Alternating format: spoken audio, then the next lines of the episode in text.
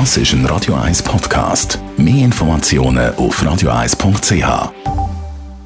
Die Sprechstunde auf Radio 1, präsentiert von der Dr. Andres Apotheke Stadtlaufen. Pflanzliches Wissen aus der eigenen Produktion bei Sportverletzungen, Blasenentzündung und Energiemangel. Man hört viel davon, liest darüber, kennt Leute, die das haben. ADHS oder ADS. Merlin Guggenheim, Radio 1 Arzt, reden wir über die beiden Abkürzungen. Vor allem bei Kindern hört man die Diagnose sehr viel.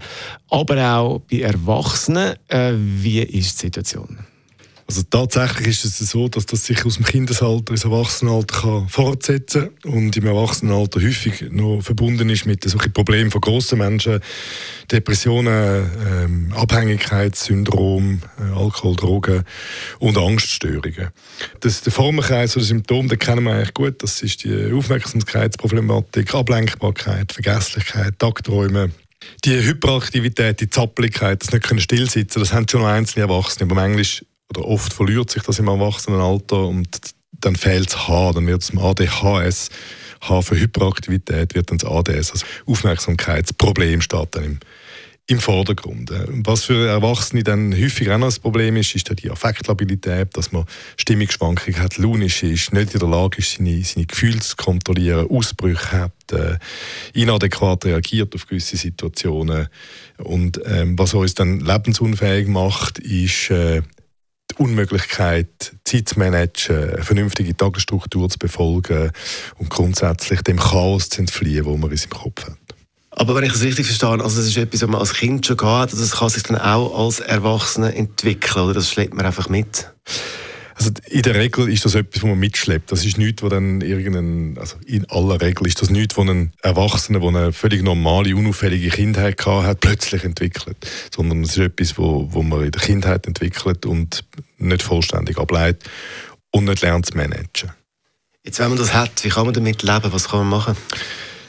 Therapie ist meistens multimodal. Ähm, ganz wichtig ist äh, Psychotherapie, wo man einerseits lernt, mit seinen Gefühlen umzugehen, die, die Stimmungsschwankungen, die, die Gefühlsausbrüche, die, die inadäquaten Kommunikationen auch von seinen, von seinen Gefühlen im Moment, das Dreireden äh, zu kontrollieren und auf der anderen Seite auch äh, sein Zeitmanagement zu verbessern. Ähm, das Chaos, das man hat im, im Managen von seinem Alltag und seinem Leben ein bisschen zu strukturieren und zu kontrollieren, die funktioniert häufig sehr gut. Wenn dann das alles nichts nützt, dann ist es durchaus möglich, dass man äh, auf eine gewisse Palette an Medikamenten zurückgreift, so wie man das zum Teil auch schon im Kindesalter dann macht. Bei den Kindern höre ich das immer mehr, das ADHS. Der Eindruck oder ist das immer gleich geblieben? Das ist ein großer Streitpunkt unter den Experten. Es ist so, dass es Leute gibt, die sagen, das ist etwas, das zunimmt. Das ist eine Erscheinung von unserer Zeit, ein Produkt von unserer Zeit, von der, von der, vom Konsum von, von Medien, von, von äh, Tablets, von iPhones und so weiter.